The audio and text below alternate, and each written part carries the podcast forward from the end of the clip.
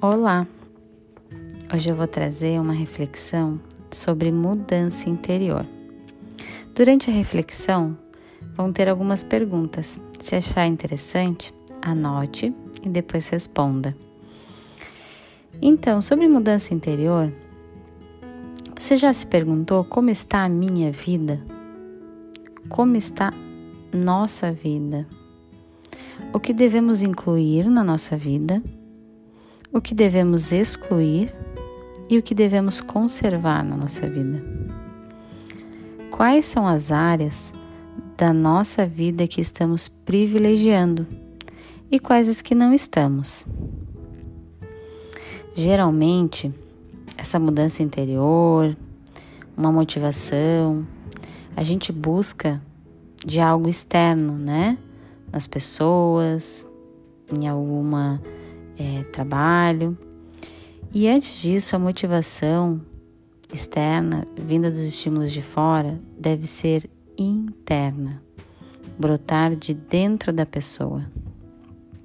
Pois todos nós temos recursos internos para produzir uma mudança, a fim de buscar novos caminhos, conhecimentos, amizades e interesses. Algumas apenas estão travadas, adormecidas ou temerosas. Não devemos evitar a desconhecido que se apresenta em forma de desafio. Muito pelo contrário, devemos enfrentá-lo, pois quem anda sempre pelos mesmos caminhos acaba encontrando sempre as mesmas respostas. Então, se pergunte: qual é o sentido que estamos dando para a nossa vida, para a minha vida, né? A palavra sentido pode ser entendida de duas maneiras, como direção e como significado. Então, em que direção estamos indo? O que ou quem estamos deixando para trás? O que ou quem está conosco nessa jornada, nessa caminhada? Qual é a qualidade das nossas relações? Qual é o nosso tempo interno para cuidar de nós? Porque do tempo externo a gente está cheio, né? É, qual é o tempo interno, então, para cuidar de nós, para estarmos próximos a quem amamos, para ouvir a voz e os desejos do nosso coração? Então, o momento é agora. A felicidade é feita de momentos mas também de movimentos, de mudanças. Às vezes temos que avançar e às vezes temos que recuar. Escolhas que cabem somente a nós, porque às vezes, é, por dar algo errado, a gente acaba culpando os outros, né? Os fatos acontecidos, os fatores e as pessoas. E não podemos delegar para as outras pessoas nossa liberdade de escolha, nem a culpa pelas más escolhas.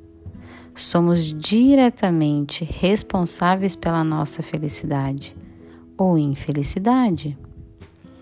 Precisamos acalmar nossa pressa, desacelerar nossa vida, desarmar nossa intolerância e abrir um espaço pequeno que seja para observarmos, conservarmos, contemplarmos, desfrutarmos e amarmos mais, para conhecer melhor tudo aquilo que nos faz mais sentido.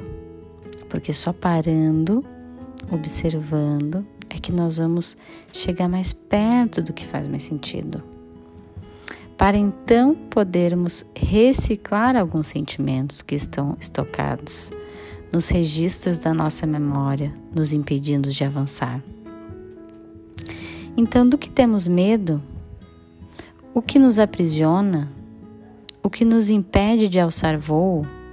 Conhecer nossas limitações é tão importante quanto conhecer nossas potencialidades principalmente porque abre a possibilidade de avaliação pessoal.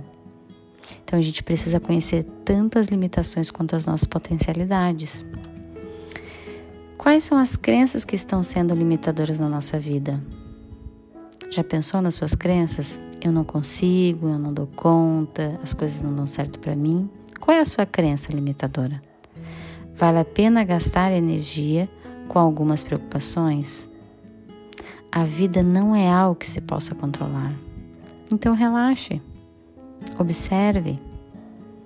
Quais são as exigências que fazemos aos outros e a nós mesmos? As pessoas só podem dar aquilo que elas possuem dentro de si.